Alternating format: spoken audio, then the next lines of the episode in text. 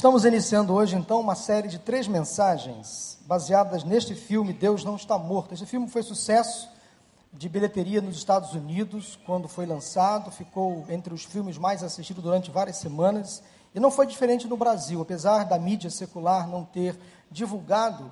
Esse filme fez um grande sucesso no Brasil. Queria perguntar quem já assistiu Deus Não Está Morto? Olha, grande maioria. Eu assisti duas vezes aluguei pela TV por assinatura e também assisti junto com os irmãos, quase 600 irmãos da nossa igreja. Nós alugamos o, o cinema, duas salas de cinema do CI ali no, no New York e assistimos numa noite. Foi maravilhoso poder mais uma vez testemunhar desta verdade que Deus está vivo, Ele habita em nós. O filme Deus não está morto retrata um dilema vivido por um jovem chamado Joss Wheaton estudante universitário que tem a sua fé desafiada por um professor de filosofia. E esse professor tenta impor à classe que ele leciona a ideia de que Deus está morto, Deus não existe, ele é um ser inoperante que não possui controle algum sobre o universo, sobre a vida das pessoas. Infelizmente, meus irmãos e amigos, o universo acadêmico se transformou há muito tempo em um teste de fogo à fé cristã. Uma pesquisa feita nos Estados Unidos em 2010 constatou, pasmem, que 60% dos jovens cristãos evangélicos deixam a igreja após concluir um curso em uma universidade ou uma escola de ensino médio. 60% dos jovens cristãos evangélicos deixam a igreja após concluir os seus estudos em uma universidade ou uma escola do ensino médio. Eu tenho aqui um grupo razoável de jovens adolescentes cristãos. Não sei se há alguém entre nós que ainda não professa a fé cristã, e você sabe o que eu estou falando. O ambiente acadêmico tornou-se hoje uma arena onde os nossos jovens estão sendo facilmente envolvidos por filosofias.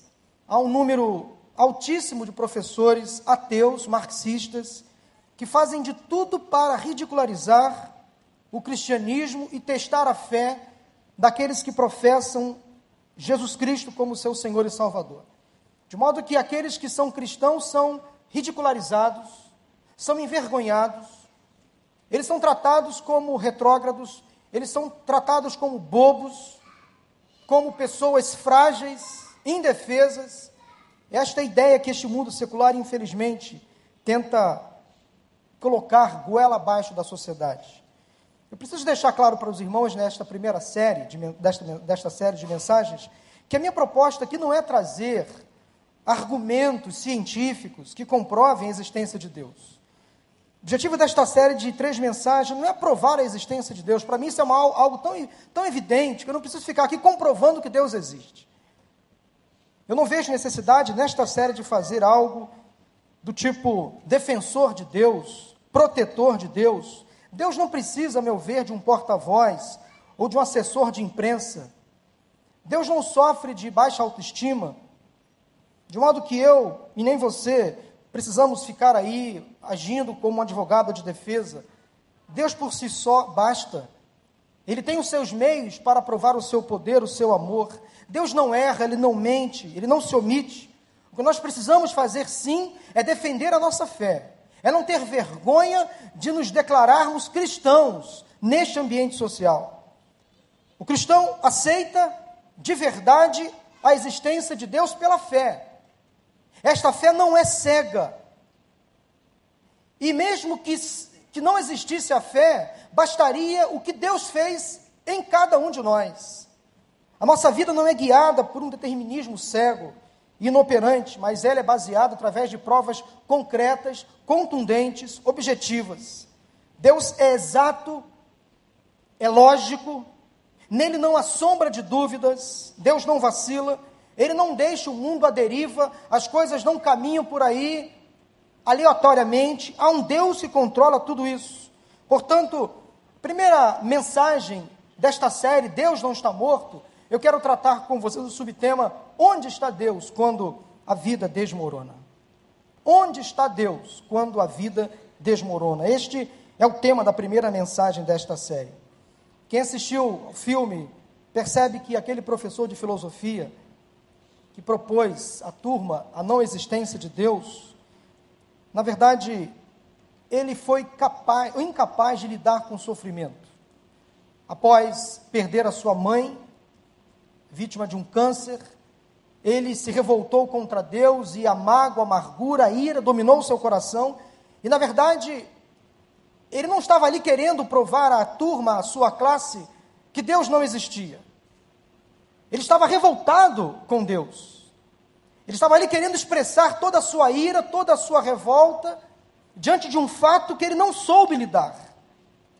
Na certeza, você já ouviu alguém dizer o seguinte: ou perguntar o seguinte a você: como Deus permite que tragédias horríveis aconteçam com pessoas inocentes? Como Deus permite que coisas tão ruins aconteçam com pessoas boas? Porque uma doença incurável atinge alguém da nossa família? Como um Deus amoroso, cuidadoso, permite que crianças morram de fome ou sofram abusos? Onde está Deus quando a vida parece perder o sentido? Onde está Deus quando crianças são abusadas, são mortas? Onde está Deus quando cristãos são assassinados? Onde está Deus? São perguntas que nos causam muita dor de cabeça. Como explicar as tragédias naturais, como os tsunamis, por exemplo, atentados terroristas, atos de violência, acidentes fatais, que às vezes chegam sem avisar, sem piedade alguma? Às vezes parece que tudo está fora do controle, concordo e que o mundo é guiado de forma aleatória, não há ninguém que controle este mundo, cristãos morrendo ao redor de todo este mundo, sendo sacrificados como animais. Será que o cristianismo perdeu a sua força? Será que a Bíblia não encontra mais respostas às questões do mundo moderno? Onde está Deus quando a vida desmorona? Onde está Deus quando uma crise atinge a família e o casamento? Onde está Deus? Senhor, onde estás? É interessante que quando essas perguntas são feitas por nós mesmos, a nós mesmos, ela tem um significado. Mas quando essas perguntas são feitas por outras pessoas a nós, parece que ela assume um outro tipo de peso. A exemplo do salmista lá no Salmo 42, quando questionado da seguinte forma: Onde está o seu Deus? Ele sentiu acuado, desprotegido. Acho que aí mora um grande problema, ou seja, quando alguém de fora, que sabe que somos cristãos, que nos conhece, e eles começam então a questionar a nossa fé, a nossa crença. Você não é crente? Por que você está passando por essa dificuldade? Por que você sofre essa perseguição? Por que você está passando por esse problema de saúde? Por que seu casamento está em crise? Por que seus pais que não são crentes perseguem você? Por que você não consegue se relacionar bem com as pessoas? Por que você não consegue ter um namoro? Por que você não consegue ter um casamento? Porque os seus sonhos sempre terminam em pavor, em tragédia, em pesadelo. Porque as portas não se abrem para você. Porque as suas orações não são respondidas se você é crente, é cristão, se você vai à igreja todo domingo, se você lê a Bíblia, se você ora, se você jejua. Quem é esse Deus, afinal, que você afirma servir? Será que ele não existe? Jesus deixou claro que nesta vida, meus irmãos, amigos, teríamos tribulações, passaríamos por provas, sofrimentos, angústias. Ele então disse que devemos ter coragem. Lá em João 16, 33 diz a palavra de Deus, palavras de Jesus: Eu lhes disse essas coisas para que em mim vocês tenham paz. Neste mundo vocês terão aflições, contudo tenham ânimo. Eu venci o mundo.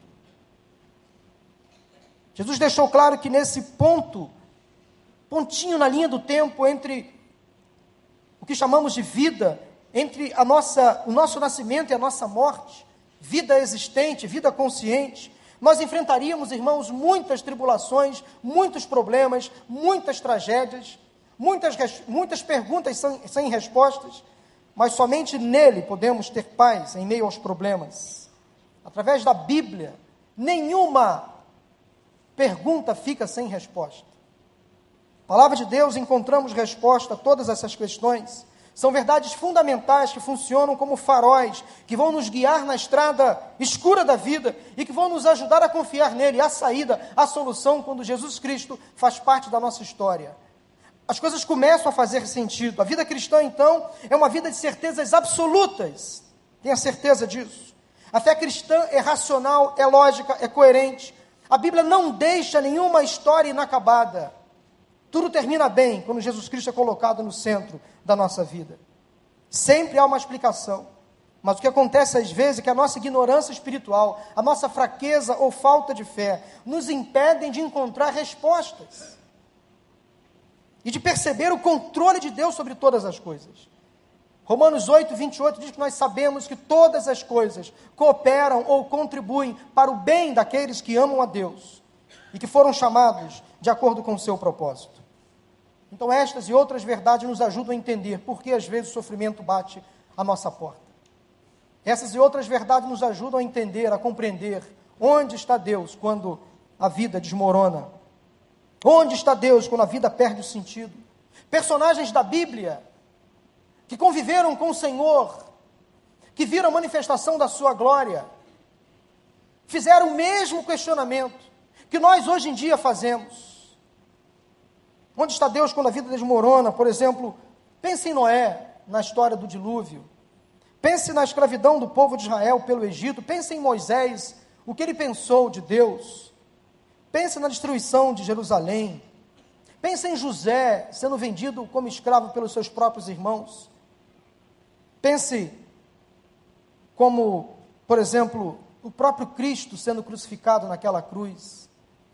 Tantas tragédias que aconteceram com pessoas que estão registradas na Bíblia, o que elas pensaram sobre Deus. Mas nós entendemos que Deus às vezes usa esses acontecimentos, tragédias, sofrimento, doença, para nos ensinar algo muito importante. Eu quero compartilhar com vocês algumas razões que vão nos ajudar a responder à pergunta: onde está Deus quando a vida desmorona? Chama sua atenção para sete breves considerações que podem trazer possíveis respostas, explicações à pergunta que está aí na tela: onde está Deus quando a vida desmorona? Leia comigo esse versículo que está aí. Você consegue ler?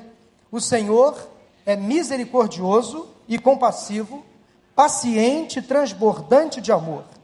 O Senhor é bom para todos. A sua compaixão alcança todas as criaturas. A primeira consideração que quero fazer com você é a seguinte: que o caráter de Deus é sempre amoroso, bondoso e justo.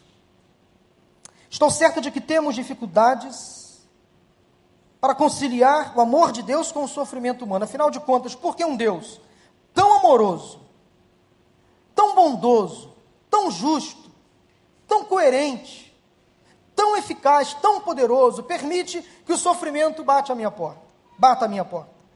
Um dos maiores dilemas humanos é este: se Deus me ama, por que eu estou sofrendo? Porque a minha vida parece que perde o sentido às vezes, se eu tenho um Deus tão próximo, tão presente. Esse dilema, meus irmãos, está muito bem evidenciado no recado que as duas irmãs Marta e Maria mandaram dizer a Jesus por ocasião da doença de Lázaro, seu irmão. Lá no versículo 3 de, Jonas, de João capítulo 11. Senhor, aquele a quem amas está doente. Este era o recado que elas queriam mandar a Jesus. Senhor, Tu amas Lázaro, ele te ama também, mas ele adoeceu. Por que, que o Senhor permitiu que o seu amigo, aquela pessoa que o Senhor ama e que ele também ama o Senhor, por que o Senhor permitiu a dor, o sofrimento desse nosso irmão, ele está doente? Na mesma passagem bíblica, os próprios judeus fizeram o mesmo questionamento logo após chorar pela perda de Lázaro. Quando eles olharam para Jesus e perceberam em Jesus a dor e o sofrimento do próprio Cristo pela perda do seu irmão, os judeus disseram assim: Vejam como ele o amava. Versículos 36 e 37 de João capítulo 11. Ele que abriu os olhos do cego não poderia ter impedido que este homem morresse. Veja bem que o amor de Deus por nós e o nosso amor por Ele faz parte desse questionamento. Se Deus me ama, se eu amo tanto meu Deus, por que Ele permite que o sofrimento bata a minha porta? O sofrimento não é fruto do desamor de Deus, mas do pecado humano. Mesmo aqueles que são amados por Deus sofrem. Mesmo aqueles que são amigos de Deus sofrem. Mesmo aqueles que têm muita intimidade com Deus sofrem, passam por privações, por dificuldades. Eu conheço a história de muitas pessoas com intimidade profunda com Deus, que experimentam a dor, o sofrimento, passam por doenças incuráveis, ficam desempregados, passam por privações financeiras. Será que Deus se esqueceu dessas pessoas? Coisas ruins também acontecem com pessoas boas, como podemos ver no filme, em um diálogo interessante entre o pastor e aquele missionário que estava voltando do Senegal. Deus é bom o tempo todo, o tempo todo, Deus é bom. Você pode repetir isso? Deus é bom o tempo todo, o tempo todo, Deus é bom. Vamos mais uma vez? Deus é bom o tempo todo, o tempo todo, Deus é bom. Meus irmãos, Deus é bom o tempo todo, realmente. Ele tem controle sobre todas as coisas, ele de fato é sempre amoroso, bondoso e justo. Mas nós às vezes temos dificuldade em aceitar essa verdade. Em função dos problemas, das injustiças, das situações que às vezes batem a nossa porta sem pedir licença.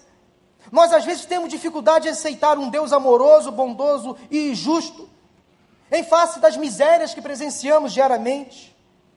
Entenda que em Deus não há espaço nem lugar para nenhum sentimento destrutivo. Deus não tem prazer em ver os seus filhos no sofrimento. A sua essência é uma essência de graça, de misericórdia, de amor, de bondade, de compaixão. E Ele tem um plano, um propósito perfeito para cada um de nós. Lá em Jeremias 29, 11 diz que eu sei, eu sei que planos têm a vosso respeito pensamentos de paz, não de mal, para vos dar um futuro e uma esperança. Primeira consideração, então, é esta: o caráter de Deus é sempre amoroso, bondoso e justo. Agora, em segundo lugar, leia primeiramente o versículo comigo, Romanos capítulo 6, versículo de 3 a 5, vamos ler juntos? Não só isso, mas também nos gloriamos nas tribulações, porque sabemos que a tribulação produz perseverança a perseverança, um caráter aprovado, e o caráter aprovado, esperança, e a esperança não nos decepciona, porque Deus derramou o seu amor em nossos corações, por meio do Espírito Santo que ele nos concedeu. Segunda consideração é esta aí: o sofrimento pode levar a pessoa a uma dependência mais profunda de Deus. O sofrimento nos leva a entender que somos finitos, limitados, que não possuímos o controle absoluto sobre as coisas ao nosso redor, nem sobre a nossa vida. O sofrimento nos coloca numa situação onde nós realmente dependemos de um ser superior. E nos aproxima de fato do Deus, Criador e sustentador de todas as coisas. E se você é cristão, sabe que os momentos de dificuldade podem levar você para mais perto de Deus. São nos momentos difíceis de perdas, onde enfrentamos dores, crises, é que nós realmente mais nos aproximamos de Deus. Tente fazer uma, um histórico da sua vida cristã. Tente olhar para trás e perceber os momentos que você mais sofria aflições. Era o momento onde você mais estava com os joelhos dobrados. Assim é com cada um de nós. Quando as coisas parecem que vão muito bem, parece que nós nos esquecemos de que Deus existe de que Ele precisa da nossa adoração, que nós precisamos adorá-lo, também podem ser um campo de treinamento para provar o seu caráter ou a sua fé, ou talvez levar você a confiar mais nele, para que você se torne cada dia mais semelhante a Cristo. Portanto, o sofrimento sempre é terapêutico, sempre é benéfico, sempre é construtivo. Talvez o sofrimento sirva como uma forma de aprendizado, para que você, ao passar por aquela tribulação, por aquele vale, você depois consiga abençoar alguém que está experimentando aquilo que você um dia experimentou. Deus ainda usa o nosso sofrimento para a sua glória, como aconteceu com Lázaro, naquela doença que o levou à morte. Quando Jesus soube da notícia, mandou dizer àquelas duas irmãs: essa doença não acabará em morte, mas é para a glória de Deus, para que o Filho do Homem seja glorificado por meio dela. O sofrimento às vezes nos leva a entender que depois Deus será glorificado quando o milagre acontecer. E mesmo que o milagre não aconteça, na nossa concepção, na nossa é, ótica, Deus sempre faz as coisas certas. Nada deixa ou fica inacabado quando Deus está no controle. Tudo tem respostas quando Deus está no centro da nossa vida. Talvez eu e você não percebamos as respostas de Deus. Talvez eu e você não consigamos enxergar os propósitos de Deus, mas cedo ou tarde, se vem de Deus uma promessa, uma palavra, ele vai se cumprir. As coisas se encaixam quando Deus está no controle da nossa vida. Portanto, aquiete o seu coração. Se há um sofrimento, se há uma angústia, se há uma resposta ainda que você espera alcançar, se há uma pergunta ainda cheia de interrogações, aguarde no Senhor. Se a sua vida está entregue nas mãos do Altíssimo, esse sofrimento, quem sabe, vai se transformar para que o nome do Senhor seja glorificado no tempo certo. Entenda uma coisa: o sofrimento pode levar você a depender mais profundamente de Deus. A ter mais intimidade com Ele. Quem sabe você precisa, neste momento de dor, de angústia e sofrimento, ter um tempo maior com Deus ter um tempo maior de intimidade com Ele, orar mais, ler mais a Bíblia, ajoelhar mais, jejuar mais. Vamos iniciar daqui alguns dias uma campanha de 40 dias de oração e jejum pela vida da nossa igreja. Nós somos a igreja de Cristo. Quem sabe é o tempo que Deus quer ter com você. Quem sabe é o tempo que Deus quer revelar a sua vontade. Quem sabe é o tempo que Deus quer falar profundamente ao seu coração. Portanto, não se abata com o sofrimento. Quem sabe é hora de você estar mais em comunhão com o Senhor. Terceiro lugar, vamos ler juntos esse versículo aí. O ladrão vem apenas para roubar, matar e destruir. Eu vim para que tenham vida e a tenham plenamente. A terceira consideração a fazer é que quando a vida desmorona, precisamos culpar a pessoa certa. Na parábola do bom pastor, Jesus compara Satanás ao ladrão, que vem apenas, tão somente para matar, roubar, destruir. Construir, edificar, fortalecer, ajudar, abençoar, são palavras que não fazem parte do vocabulário de Satanás. Ele vai tentar de todas as formas destruir a sua vida, acabar com seus sonhos, prejudicar a sua família destruir os seus projetos. É o que ele faz. Ele só faz isso. O sofrimento vem, veio ao mundo por intermédio de Satanás. A Bíblia coloca a culpa em um ser angelical chamado Lúcifer, que um dia ousou se rebelar no reino dos céus, ousou ser igual a Deus, e ele foi expulso do paraíso. Um vilão que enganou Eva, que questionou a ordem dada por Deus, e aí ele insistiu em destruir aquele primeiro casal e a família. E, consequentemente, entrou o pecado no mundo e a queda do homem nunca foi culpa de Deus. Entenda isso. Todo mal, toda angústia, todo sofrimento, toda miséria, toda opressão tem uma origem: Satanás. Então eu e você precisamos culpar aquele que é o causador de tudo isso. Se você passa uma crise no seu casamento, o seu cônjuge não é o seu inimigo. Se você está passando um problema no seu trabalho, o seu inimigo não é o seu patrão. Se há alguém perseguindo você, essa pessoa não é inimigo. O inimigo está por trás dessa pessoa. Ele que está orquestrando tudo isso. Ele que orquestra a discórdia, que orquestra o desamor. Ele que manipula as pessoas. Ele que entra na mente das pessoas e tenta oprimi-las. Satanás é o nosso inimigo. Pessoas não são inimigas. Inimigo é quem está por trás dessas pessoas. Então, você tem que colocar o seu alvo de fé, de oração, de busca e lutar contra Satanás, não contra pessoas. A bem da verdade, a palavra de Deus nos orienta a que nós devamos resistir ao diabo. Portanto, resista ao diabo, ele fugirá de vós. Resistir é não ceder. Resistir é orar com fé, com persistência. Resistir é não se omitir. Resistir é conhecer as suas estratégias e derrotá-lo pela oração, pelo jejum, pela persistência, pela fé. Portanto, aprendamos a colocar a culpa na pessoa certa. Satanás é o culpado. Em suma, devemos considerar que um ser real Satanás é real, ele existe. Estamos em batalha espiritual. Ele é mau, chamado de inimigo, maligno, destruidor, enganador. causou um caos neste mundo criado por Deus, e ele sim deve assumir toda a culpa por este mundo bagunçado, pela desordem, pelo caos social que estamos enfrentando hoje. Hoje, neste dia, inclusive. Não sabemos o resultado das nossas eleições, não sabemos ainda. Talvez lá pelas dez e meia, onze horas da noite, talvez meia-noite no máximo, já tenhamos uma definição das nossas eleições. Às cinco horas da tarde, o, o voto deixou de ser computado, pelo menos teoricamente, na maioria das cidades brasileiras. Só Deus sabe o futuro da nossa nação a partir do dia 2 de janeiro. Só Deus sabe. Mas entendemos, meus irmãos, que Satanás tem orquestrado muita coisa. Há muitos políticos, autoridades governamentais que estão sendo manipuladas por Satanás, a fim de destruir a igreja, a família, os valores cristãos nós precisamos estar muito atentos. O pastor Vander hoje pela manhã trouxe uma palavra muito importante falando sobre isso.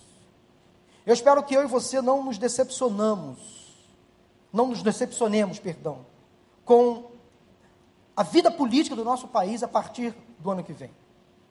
Eu espero que a gente não tenha que sofrer. Eu espero que os nossos filhos não sofram no futuro, em função das nossas escolhas no presente. Mas nós precisamos orar, confiar no Senhor, Ele tem poder para reverter toda essa situação. Deus permitiu para o nosso livre-arbítrio a capacidade, a condição de amá-lo voluntariamente. E parte dessa escolha de livre-arbítrio significa que alguns vão escolher também se rebelar contra ele, como Satanás fez. Este é um Deus que nos ama tanto que nos dá a possibilidade de até rejeitá-lo, de até depor contra ele. Deus é um Deus tão soberano absoluto que controla todas as coisas no universo, mas ele dá liberdade ao homem de fazer o que está fazendo, por exemplo.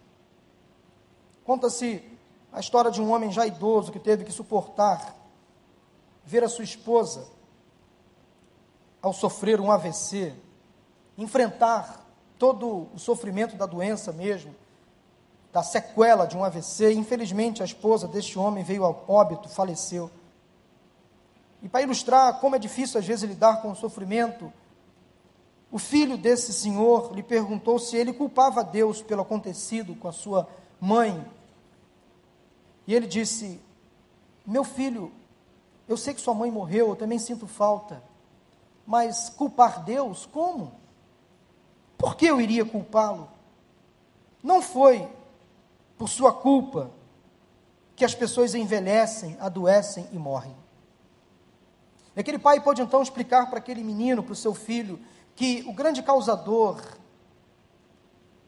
de doenças, de males, é Satanás. Ele sim causa tudo isso na vida das pessoas, inclusive doenças físicas, permitidas por Deus mas fruto do pecado quando entrou no mundo. A quarta consideração que eu quero fazer com você tem como base esse versículo. Vamos ler Deuteronômio 30, 19. Hoje invoco os céus, vamos ler juntos. Hoje invoco os céus, a terra, como testemunhas contra vocês, de que coloquei diante de vocês a vida e a morte, a bênção e a maldição. Agora escolham a vida para que vocês e seus filhos vivam. Quarta consideração é esta aí. Deus nos deu então a liberdade de escolher amá-lo ou rejeitá-lo. Que Deus é esse? Que Deus é esse? Que nos deu tanta liberdade a ponto de rejeitá-lo, de propor leis contra ele. Temos o livre-arbítrio, podemos então amá-lo ou rejeitá-lo, podemos acreditar nele ou não. Deus, na sua soberania, então permite que criaturas que ele mesmo criou possam simplesmente negá-lo. Simplesmente. Mas essa é uma das principais provas do amor de Deus, porque o amor não é imposto. O verdadeiro amor deve ser uma escolha. Eu decidir amar, amar a Deus. Ele decidiu me amar, porque Ele é essencialmente amoroso e Ele me dá liberdade de fazer o que eu quero da minha vida. Nós precisamos então aprender a fazer escolhas e às vezes nós pagamos um alto preço, porque não sabemos fazer escolhas. Não sabemos optar, não sabemos escolher, não sabemos decidir. Mas nós, quando escolhemos fazer a vontade de Deus, quando escolhemos fazer o que Deus se agrada, quando escolhemos obedecer ao Senhor, tudo vai bem. Tudo vai bem. Quando optamos em obedecer a Deus, tudo vai bem. Agora, mesmo escolhendo servir a Deus, mesmo escolhendo fazer a vontade de Deus, as coisas, às vezes, podem ir mal. Na nossa ótica, as coisas podem andar não como nós gostaríamos.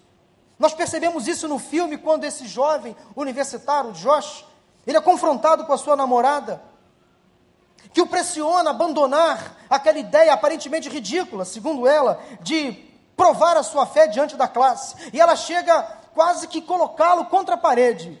Ou seu Deus, ou o namoro. Ou ele, ou eu. E qual foi a escolha que ele fez? Ele manteve a sua posição. Ele foi adiante. Perdeu o namoro. Mas ganhou uma classe inteira de seguidores de Jesus. Às vezes nós precisamos perder algumas coisas, aparentemente boas, aparentemente valorosas, mas para fazer com que Deus ganhe muito mais. Quem sabe você precisa abrir mão de certas coisas que você acha muito bom para provar a sua fé. Abrir mão de conforto, talvez abrir mão de alguma coisa que você sonha muito em alcançar para provar a sua fé, para fazer com que o nome do Senhor seja glorificado.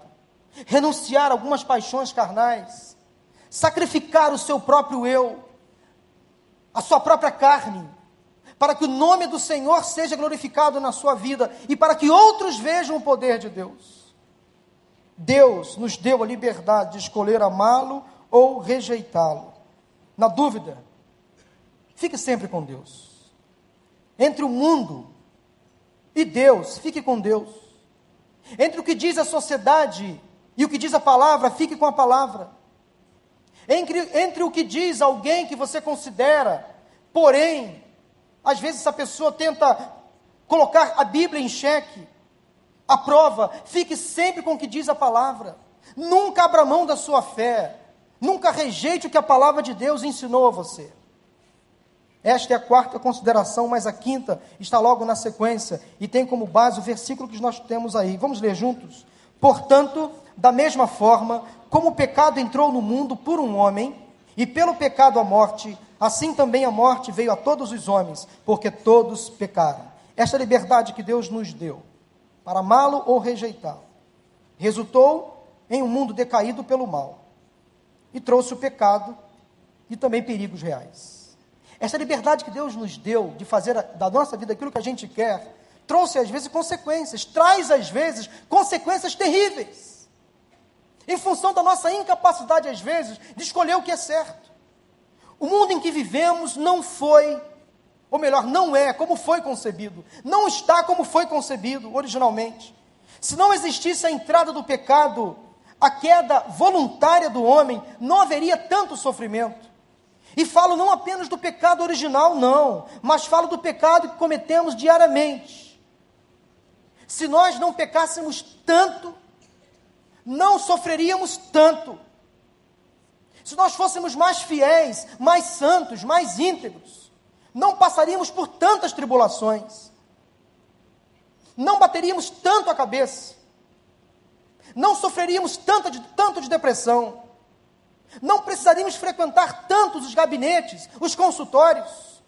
O nosso sofrimento vem em função da nossa incapacidade de escolher o que é certo, do nosso pecado da nossa tendência a flertar com o perigo, com o mal, com as coisas que não agradam o coração de Deus. Essa é verdade.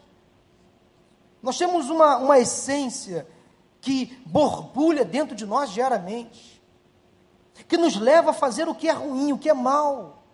O apóstolo Paulo falou sobre isso, o bem que quero fazer. Não consigo, tenho dificuldade. Mas o mal que quero me afastar parece que bate à minha porta todo dia e me envolve, Miserável homem que sou, quem me livrará? Livrará do peso dessa condenação, dessa angústia. Nós só conseguimos vencer o pecado e o seu assédio através da palavra de Deus. Isso é batalha espiritual. Através da oração, através da fé, é que nós vamos conseguir criar de fato sobre nós, em nós, uma barreira de proteção. Você quer parar de sofrer? quer parar de se inquietar, quer parar de andar ansioso, preocupado, procure fazer mais a vontade de Deus. Você vai poupar muitos problemas. Você vai evitar muito sofrimento. Se você decidir fazer a vontade de Deus, obedecê-lo diariamente na sua vida. Porque esta liberdade que o Senhor deu a cada um de nós, se ela não for bem administrada, vai nos proporcionar muita dor, muito sofrimento, perigos reais. Sofremos por causa do nosso pecado, mas isso não quer dizer, não quer dizer que Deus sinta prazer em nos ver sofrer. Quando Jesus chegou à casa de Marta e Maria, ao perceber o sofrimento daquelas duas irmãs, Jesus, o próprio Deus, chorou. Ele se inquietou. Ele teve um momento ali de angústia, porque ele viu o sofrimento daquelas duas mulheres. Viu o sofrimento dos vizinhos, dos amigos de Lázaro, que estavam ali velando. Deus não se agrada quando vê um filho sofrer. Deus não se agrada quando vê uma mãe sofrer. Deus não se agrada quando percebe uma pessoa passando por dificuldades, por lutas, por tentações. Portanto, se você está passando por uma dificuldade na sua vida, seja ela em que área for, se a sua vida parece que perdeu o sentido, se a sua vida desmoronou, Deus é o principal interessado em colocar você de pé. É o principal interessado em colocar você de pé. É o principal interessado em colocar você de pé.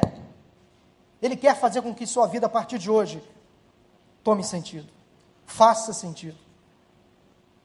Ele quer fazer com que a sua vida, a partir de hoje, faça valer a pena. Ele é o principal interessado. Mas quanto a isso, você precisa tomar a sua decisão. Quanto a isso, a próxima orientação diz: vamos ler esse versículo aí? Venham, vamos refletir juntos, diz o Senhor. Embora os seus pecados sejam vermelhos como o escarlate, eles se tornarão brancos como a neve. Embora sejam rubros como púrpura, como a lã se tornarão, se vocês estiverem dispostos a obedecer, comerão os melhores frutos desta terra. Olha aí, Deus deseja intensamente restaurar a comunhão conosco. A comunhão perdida pelo pecado, pelo erro. Deus tem todo o desejo de se relacionar diretamente com cada um de nós. Ele está à nossa disposição. Ele é um Deus presente, real, que se coloca à nossa frente, pronto a nos abençoar, a derramar sobre a nossa vida bênçãos sobre bênçãos. Agora, o que eu posso e preciso fazer agora, pastor, para receber de Deus tudo aquilo que Ele promete?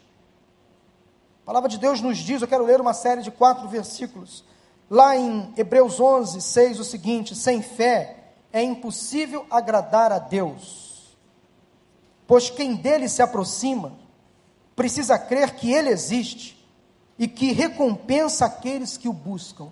Veja bem que há sempre uma ação humana para que a bênção de Deus se realize. Eu preciso acreditar em Deus, confiar nele e me aproximar dele para que ele se revele a mim. Tiago 4,8 diz assim: aproximem-se de Deus, e ele se aproximará de vocês. Mateus 11, 28 diz: Venham a mim todos os que estão cansados e sobrecarregados, e eu lhes darei descanso. Ou seja, requer uma iniciativa. Deus está sempre à minha disposição, mas se eu não dou um passo em direção a Ele, Ele vai continuar à minha, à minha disposição. Mas o agir dele na minha vida depende da minha atitude. Eu tenho que ir ao encontro dele. Salmo 37, 5 diz: entregue o seu caminho ao Senhor, confie nele e ele agirá. Deus quer ter relacionamento direto íntimo com você. Você precisa dar um passo em direção a Ele. Tomar uma decisão, uma atitude, Senhor, eu te quero intensamente, eu te busco, eu te procuro, a Deus.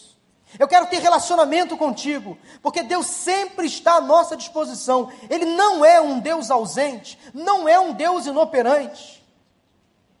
Ele não trabalha de forma oculta, ele é presente, ativo, próximo. E eu e você precisamos colocar a nossa vida nas mãos do Todo-Poderoso. Senhor, eis-me aqui, estou à tua disposição. Faça da minha vida aquilo que tu queres. Gostaria que você, nesta noite, saísse daqui dando uma, dando uma prova da sua fé, da sua confiança no Senhor. Dê um passo em direção a Ele.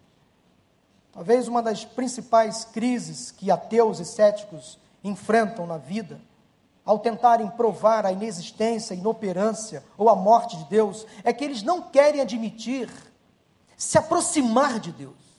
Eles não querem ter o um mínimo contato com Deus, porque eles, se, se, eles abrirem a guarda, se eles abrirem um pouquinho só do coração, Deus vai entrar e vai fazer uma transformação. Por isso que muitos deles têm sérias dificuldades em confiar em Deus, em confiar na sua existência, porque simplesmente não querem se aproximar do Altíssimo. Sem fé é impossível agradar a Deus. Entenda isso. Deus deseja intensamente restaurar a comunhão que Ele tem com você, comunhão talvez que você perdeu. E para terminar, o sétimo, a sétima recomendação tem como base este versículo aí. Vamos ler juntos? Mas Deus demonstra seu amor por nós. Cristo morreu em nosso favor quando ainda éramos pecadores. É isso aí, ó. O amor de Deus é tão grande que ele deu seu único filho para restaurar o relacionamento conosco. Ele não apenas diz que nos amou, mas mostrou, oferecendo o seu melhor. Deus sempre tem um plano bom, perfeito, agradável para restabelecer a comunhão conosco. O mal não é eterno. Um dia, meus irmãos e amigos, todo o sofrimento que enfrentamos aqui terá fim. E o Senhor nos levará então à sua glória. Diz a palavra de Deus em Apocalipse 21, 4, que Ele enxugará dos nossos olhos toda lágrima.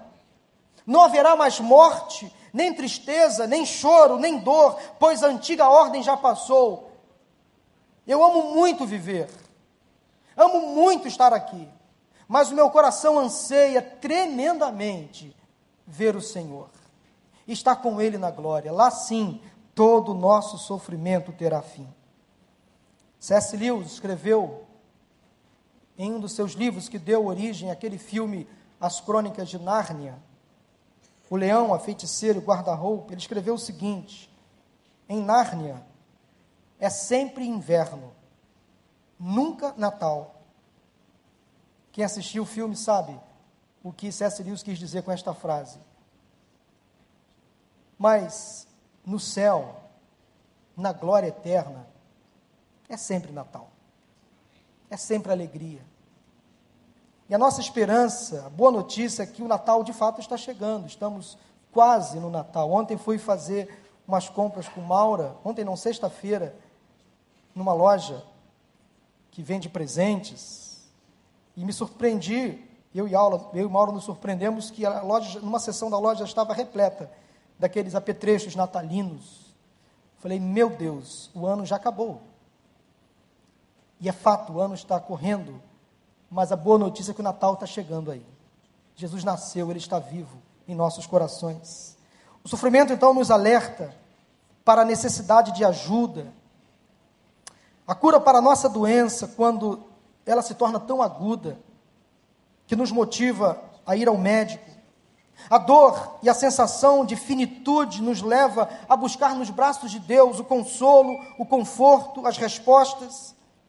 No filme, nós entendemos então que no final, aquela aparente tragédia que aconteceu com aquele professor ao perder a sua mãe, lá no final tem o seu desfecho feliz. Muitos não entenderam por que, que ele morreu, mas muitos entenderam que ele morreu fisicamente, mas ele, naquela história, encontrou a salvação em Jesus no final da sua vida. Ele pôde confessar ali na rua, diante daquele pastor e daquele missionário que Jesus Cristo era o seu Senhor e Salvador. Se com a tua boca confessares e se em teu coração creres que Jesus ressuscitou dos mortos, serás salvo. Meus irmãos, nada se compara à glória que será um dia revelada a cada um de nós. Eu quero concluir perguntando: você está enfrentando um sofrimento sem fim? Você também está em busca de resposta à pergunta inicial: onde está Deus quando a vida desmorona? Sua vida perdeu sentido? Você quer saber onde realmente Deus está quando a vida desmorona? A resposta é a seguinte: Deus está dentro de você. Ele está exatamente no lugar onde ele, de onde ele nunca saiu. Onde está Deus quando a vida perde o sentido? Onde está Deus quando a vida desmorona? Ele está exatamente no lugar de onde nunca saiu. Ele continua aí dentro de você. Ele ajuda você a enfrentar a dor, o sofrimento, a angústia. Ele dá resposta nas horas certas. Isaías 43 fala que se você passar pelo fogo, ele vai passar com você. Se você se afundar nas águas, Ele estará com você. Deus não nos deu garantias alguma na Sua palavra de que nós não enfrentaríamos provações, mas Ele nos garantiu estar conosco nas provações. Ele não nos garantiu que nós não passaríamos por sofrimentos, por angústias, mas Ele nos garantiu estar conosco nos sofrimentos, nas angústias. Ele nunca nos garantiu que nós não teríamos perdas mas Ele nos garantiu que estaria conosco nas perdas. Eu tenho tido experiências difíceis, de às vezes acompanhar famílias enlutadas. Essa semana fiz um sepultamento. É muito difícil para um pastor ir a um sepultamento, mesmo que seja de alguém que ele nunca teve intimidade, porque ele percebe a dor das pessoas, o sofrimento de uma perda. Mas depois Deus dá respostas. Às vezes, uma palavra que é ministrada àqueles corações depois vai fazer sentido, não é mesmo? Deus coloca as coisas nos seus devidos lugares. Deus dá respostas quando nós mais precisamos delas. Portanto, se você acha que a sua vida perdeu o sentido, se você acha que Deus te abandonou, que há um vazio entre você e Ele, não, desista de pensar dessa forma. Deus está dentro de você. Ele tem todo o interesse em se revelar a você, em restabelecer comunhão contigo. Para terminar, eu quero ler com vocês esse versículo que vai ser colocado aí na tela. Dá uma adiantada aí. Versículo seguinte, a tela seguinte, que é um texto bíblico que está em 2 Coríntios 16 a 18. Você pode colocar aí, irmão do Data Show? O próximo, a próxima tela, eu não estou conseguindo passar por aqui. Deve ter travado lá. Mas diz assim: Por isso não desanimamos, embora exteriormente estejamos a desgastar-nos, interiormente estamos sendo renovados dia após dia, pois os nossos sofrimentos leves e momentâneos estão produzindo para nós Vamos lá. Agora sim, vamos ler. Opa, foi demais. Isso acontece. Mas Deus está no controle. Vamos lá juntos? Por isso não desanimamos. Embora exteriormente estejamos a desgastar-nos, interiormente estamos sendo renovados dia após dia, pois os nossos sofrimentos, leves e momentâneos, estão produzindo para nós uma glória eterna que pesa mais do que todos eles. Assim, fixamos os olhos não naquilo que se vê, mas no que não se vê, pois o que se vê é transitório, mas o que não se vê é eterno. Olhe para Deus, olhe para o Senhor. O Deus que não morreu está vivo dentro de cada um de nós. Eu quero convidar você a voltar no próximo domingo à tarde, vamos dar continuidade a esta série de mensagens debatendo sobre um outro assunto importante que o texto, que o filme nos aborda. Ó oh Deus, tu és tão grande, tão maravilhoso, tão majestoso, tu és soberano, dono de todas as coisas. Nós, ó oh Deus, queremos ratificar a nossa confiança, a nossa dependência no Senhor. Obrigado, Deus, porque o Senhor, mesmo sendo tão grande, habita em nós. Que privilégio, Senhor, poder sentir a tua presença em nossos corações. Pai, neste momento de oração, eu te peço, se alguém entre nós que entrou aqui enfraquecido, tendo a sua fé colocada à prova a cada dia, quem sabe na universidade, no trabalho, na própria família, Deus estenda a mão para esta pessoa que sofre, quem sabe aflita, Senhor, sozinha, tentando defender a sua fé. a crença no Senhor, dê forças a Deus, sabedoria. Se entrou alguém aqui passando por um sofrimento, por uma angústia, uma doença física ou emocional, um problema na família, dívidas, Deus, tu és soberano absoluto sobre todas as coisas. Mais uma vez eu te peço, Deus, que portas se abram, que o milagre se realize, dê respostas, ó Deus, à aflição desta pessoa que agora, Deus, encontra, quem sabe tenta encontrar, ó Deus, uma solução para um problema. Tu és o mesmo Deus que agiu no passado, que age no presente. Se alguém entre nós enfermo, fisicamente, nós confiamos no Deus que cura, no Deus, ó Deus, Todo-Poderoso, Tu és o Senhor imediato que responde às nossas orações. Se for para a Tua glória, Deus, faça o milagre acontecer. E defia este sofrimento. Nós oramos em nome de Jesus. Amém. Amém. Deus abençoe.